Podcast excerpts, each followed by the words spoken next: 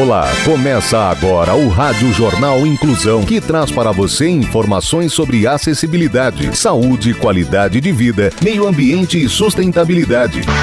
O objetivo é estimular a inclusão social e digital, divulgando matérias atualizadas sobre produtos e serviços que contribuem para a vida de pessoas com deficiência, mobilidade reduzida e da terceira idade. Jornal Inclusão. Olá, hoje é sexta-feira, dia 24 de dezembro de 2021. Eu sou o Fernando Negrão Duarte e esse é o Rádio Jornal Inclusão, número 1940. Véspera de Natal. Hoje é aniversário do Danilo. Parabéns, Danilo.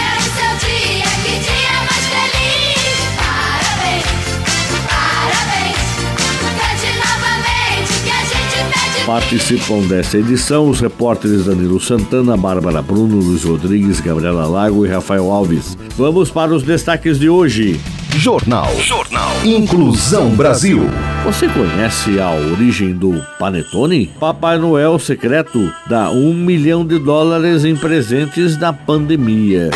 Cultura. Conheça as receitas de rabanadas para esse Natal. Os detalhes com Danilo Santana. Separe o papel e uma caneta para anotar os ingredientes dessa receita simples e tradicional de uma rabanada de forno. Os ingredientes são 5 pães franceses, 500 ml de leite, uma colher de sopa de mel de laranjeira, dois ovos batidos, açúcar com canela misturados a gosto e uma colher de mel. Com uma faca de serra, retire a casca dos cinco pães franceses, deixando a casca apenas na parte de baixo de cada pão. Depois, corte cada pão em fatias com mais ou menos 1 cm de espessura. Reserve em uma tigela, coloque 500 ml de leite, uma colher de mel e dois ovos batidos. Misture bem.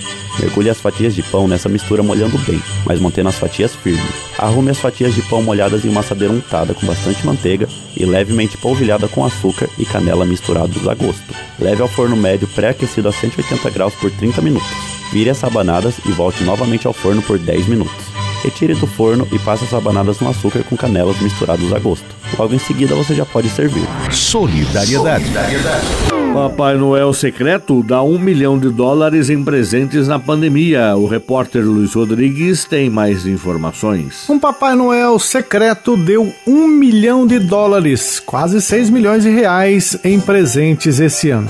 A tradição começou em 2013 com a doação de 100 mil dólares e hoje apenas um homem conhece a identidade do bom velhinho. Esse ano o doador percebeu que há muita necessidade na comunidade dele, devido ao impacto econômico da pandemia Covid-19. Então, em vez da doação usual de 100 mil dólares, ele decidiu doar um milhão de dólares. Já são sete anos de doação em Idaho Falls, nos Estados Unidos. E quem guarda o segredo da identidade do Papai Noel misterioso é o diretor da rede de notícias East Idaho News, Nate Eaton. Nate contou que não é um programa, não é uma corporação ou algo assim na verdade é uma pessoa viva que simplesmente gosta de doar seu dinheiro. Ele trabalha nos bastidores com o doador para filtrar as indicações e selecionar os destinatários mais dignos ou necessitados. Em seguida, ele aparece em suas próprias portas com uma equipe de notícias e captura suas reações alegres ao receberem um cheque ou cartão presente que geralmente vale milhares de dólares. Nate estima que já visitou cerca de 350 mil casas com ele nos últimos sete anos. Cultura. Você conhece a origem do panetone? Bárbara Bruno nos conta um pouco mais dessa história. A origem do panetone é um mistério. Existem várias lendas sobre sua origem, com uma descrição em comum. O panetone tem origem em Milão, na Itália. Segundo uma das lendas, o panetone foi criado por um padeiro chamado Tony, que trabalhava na padaria Della Grazia, em Milão, na época de Ludovico Mouro, que viveu entre 1452 a 1508. O jovem padeiro, apaixonado pela filha do patrão, teria inventado o pão doce para impressionar o pai de sua amada. Os fregueses passaram a pedir o pane de Tony, que evoluiu para o panaton, vocabulário milanês, e depois para panetone, italiano. Segundo outra lenda, o panetone foi inventado na corte de Ludovico. O calouro na véspera de Natal, entre os anos de 1494 e 1500. Conta a lenda que o Natal era uma grande festa celebrada com grandes banquetes. Em um dos natais, a sobremesa que havia sido preparada queimou ao ser assada. Um dos empregados da cozinha, chamado Antônio, havia preparado uma massa com sobra de ingredientes que pretendia levar para sua casa. Sem outra opção, ofereceu sua massa para servir como sobremesa para a corte. De acordo com a lenda, a sobremesa foi tão apreciada que Ludovico perguntou qual o nome da iguaria. O jovem Antônio, chamado para responder a pergunta de Ludovico, disse que a sobremesa não tinha nome. Ludovico resolveu chamá-la de panetone, dando origem ao nome. Outra lenda diz que o panetone foi inventado no século III depois de Cristo. A princípio, segundo essa versão, teria a forma de um pão grande. Cultura. E continuando com as tradições de Natal, Rafael Alves nos conta um pouco sobre os Reis Magos. A tradição dos três Reis Magos remonta ao nascimento de Jesus. As referências a esse episódio nos evangelhos é muito vaga. Supõe-se que eram três pelo número de presentes oferecidos ao mestre. Seus nomes seriam Melchior, rei da Pérsia, Gaspar, rei da Índia e Baltazar, rei da Arábia. Há também probabilidade de que eles eram astrônomos, pois se conta que eles observaram uma estrela em comum e a seguiram até a região na qual se encontrava Jesus. Os reis fizeram uma longa viagem até a manjedoura, lá chegando apenas no dia 6 de janeiro. Daí, dia de reis ser comemorado nesta data. Narra a tradição que eles seguiram a estrela que lhes indicava a localização exata de Jesus e também que eles teriam oferecido ao menino ouro, incenso e mirra. O primeiro simbolizando a realeza de Jesus, o segundo, a sua natureza divina, a fé já que o incenso era muito usado nos templos para representar as preces que seguem do homem para Deus. E o terceiro, a imortalidade e a alusão à sua futura morte no martírio, pois a mirra era muito utilizada para a preparação dos cadáveres, com o propósito de conservá-los infinitamente. Ela foi usada também no corpo de Jesus após a crucificação. Desses magos e de seus gestos herdamos a tradição de dar presentes uns aos outros no Natal. O que importa, porém, é que a tradição permaneça viva até hoje.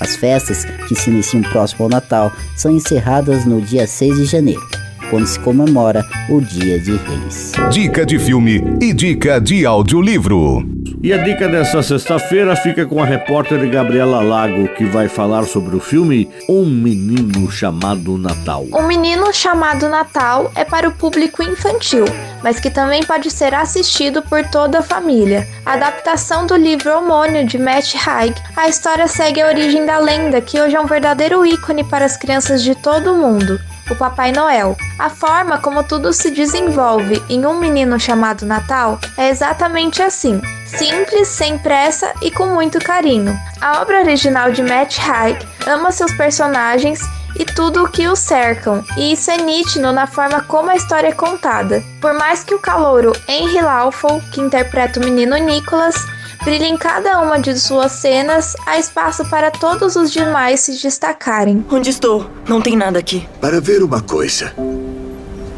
tem que acreditar nela. Acreditar de verdade. A Vila dos Duendes. É incrível. Eu vou ser sincero, garoto. Eu não imaginei que isso ia dar certo. O que é isso? Essa é uma festa de Natal. É uma cidade de bolo. Eu não faço ideia do que seja Natal, mas ah. eu adorei. Que é aquilo? Eu sou o Nicholas. Novos humanos não podem nunca entrar aqui. Não deixem o humano escapar! Jornal Inclusão Brasil. O Rádio Jornal Inclusão de hoje termina aqui. Feliz Natal para você, para toda a sua família. Aguardaremos você na próxima segunda-feira. Você também pode escutar o Rádio Jornal Inclusão em formato de podcast no Spotify. Se quiser entrar em contato com a gente, envie e-mail para radioniso.br, repetindo radioniso.br ou pelo nosso WhatsApp, o número é 15 99724 3329, repetindo 99724 3329.